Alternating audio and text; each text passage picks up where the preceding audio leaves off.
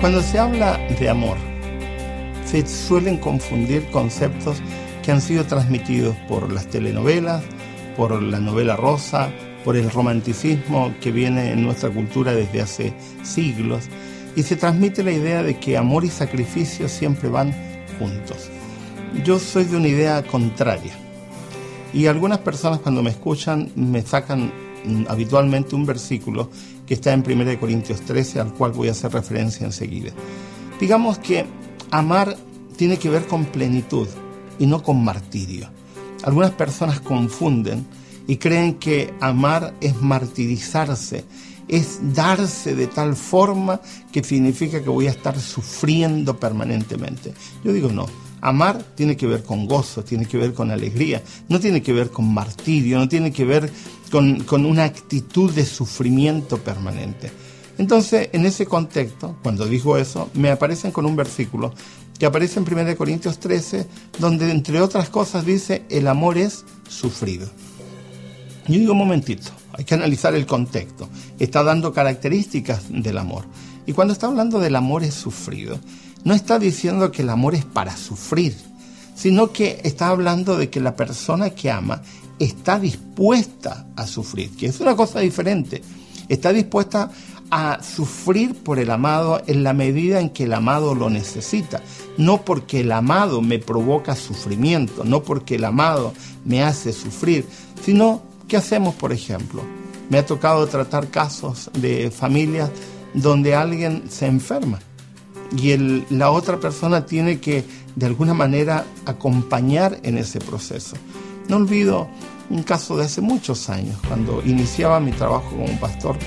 Una vez llegué a un hogar que andaba visitando los miembros de la iglesia, no los conocía, y golpeé la puerta y aparece una chica de unos 19 años me pregunto por la madre y me lleva hasta un dormitorio y está su madre parapléjica.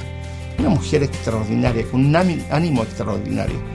Y esa mujer gozosa, alegre, aún en esa situación, me cuenta que en el momento del parto de su hija, es decir, hace 19 años, ella había sufrido un proceso eh, de mala praxis médica que le había provocado una parálisis progresiva.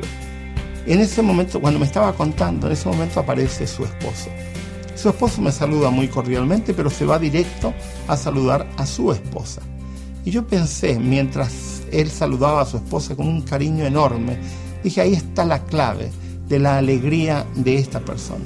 Tiene un esposo que estuvo dispuesto a acompañarla, que estuvo dispuesto a estar con ella en las buenas y en las malas, como dice el voto matrimonial inventado por los anglicanos, que solemos repetir en nuestras bodas eh, eclesiásticas, es el acompañamiento.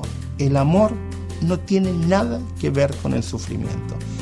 Pero cuando amo, estoy dispuesto a acompañar a la otra persona, aunque eso me va a provocar algún tipo de sufrimiento. Eso es muy distinto.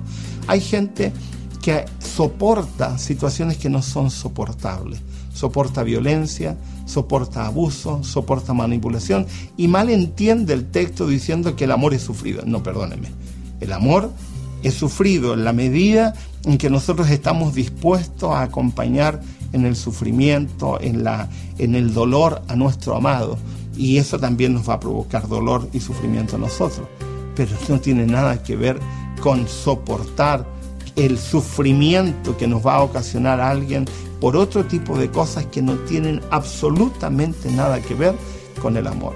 El amor en la Biblia siempre tiene un carácter positivo siempre tiene un carácter alentador, pleno, que te da alegría, que te, que te hace crecer como persona.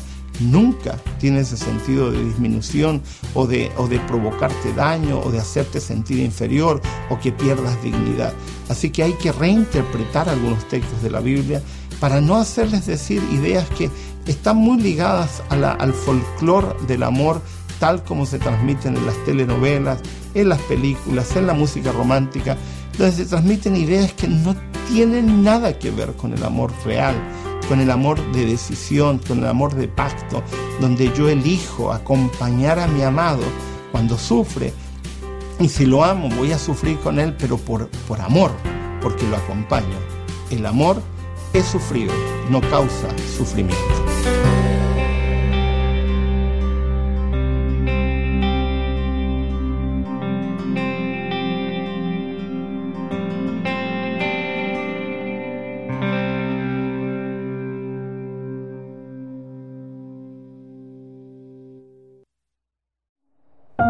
Producido por hopmedia.es